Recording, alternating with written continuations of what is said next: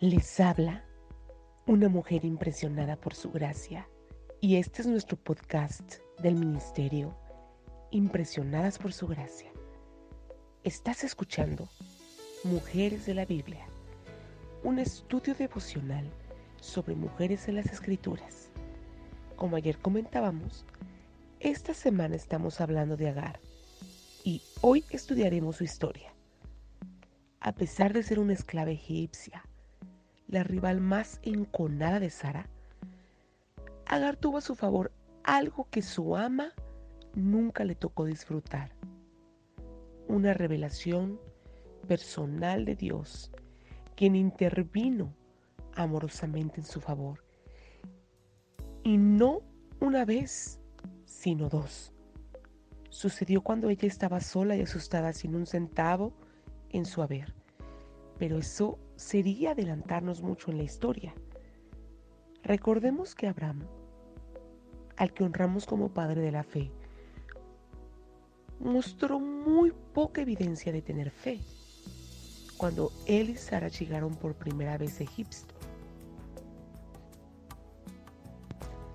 Cuando él y Sara llegaron por primera vez a Egipto, escapando de una hambruna en Canaán, al tener la certeza de que los egipcios lo matarían en cuanto vieran a su bella mujer, él le advirtió a Sara que debía hacerse pasar por su hermana, y muy rápidamente el faraón la incorporó a su harén, recompensando a Abraham con una cantidad importante de camellos, ovejas, ganado vacuno, asnos y sirvientes.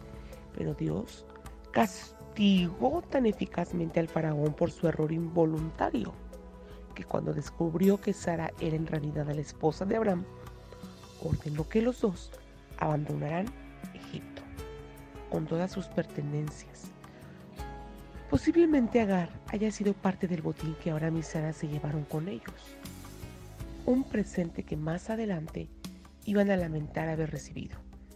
Sin embargo, de las tres personas que participaron en el, en el plan para convertir a Agar en madre sustituta, Quizás haya sido ella la única inocente, dado que era una esclava con muy poca posibilidad de negarse a ello.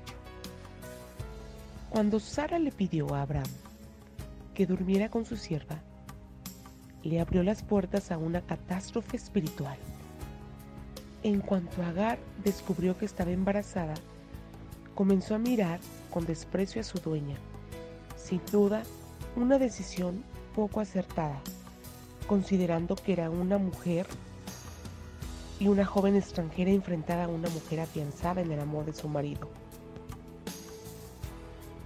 De hecho, Sara le hizo la vida tan imposible que Agar huyó al desierto, en lo que constituyó la acción desesperada de una mujer encinta que se hallaba demasiado lejos de su hogar. No se había alejado mucho cuando oyó una voz que la llamaba Agar, esclava de Sarai. ¿De dónde vienes y a dónde vas? Vuelve junto a ella y sométete a tu autoridad. Pero luego, como para suavizar la orden, recibió una palabra de aliento. Darás a luz un hijo y le pondrás por nombre Ismael porque el Señor ha escuchado tu aflicción. Resulta notable que Agar no discutió, sino que volvió junto a Abraham y Sara.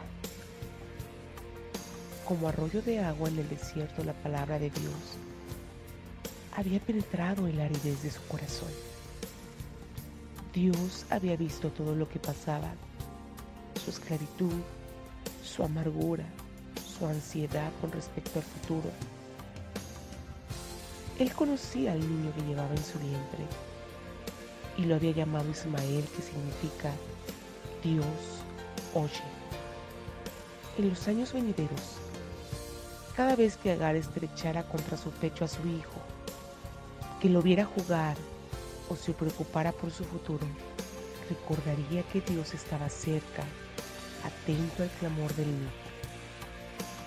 No es de sorprenderse que ella respondiera a la voz que escuchó en el desierto. llamando al Señor, el Dios que me ve. Unos 16 años después, Agar se encontraría de nuevo en el desierto. En esta ocasión, habiendo sido forzada a ello y no por elección, al aumentar su rencor,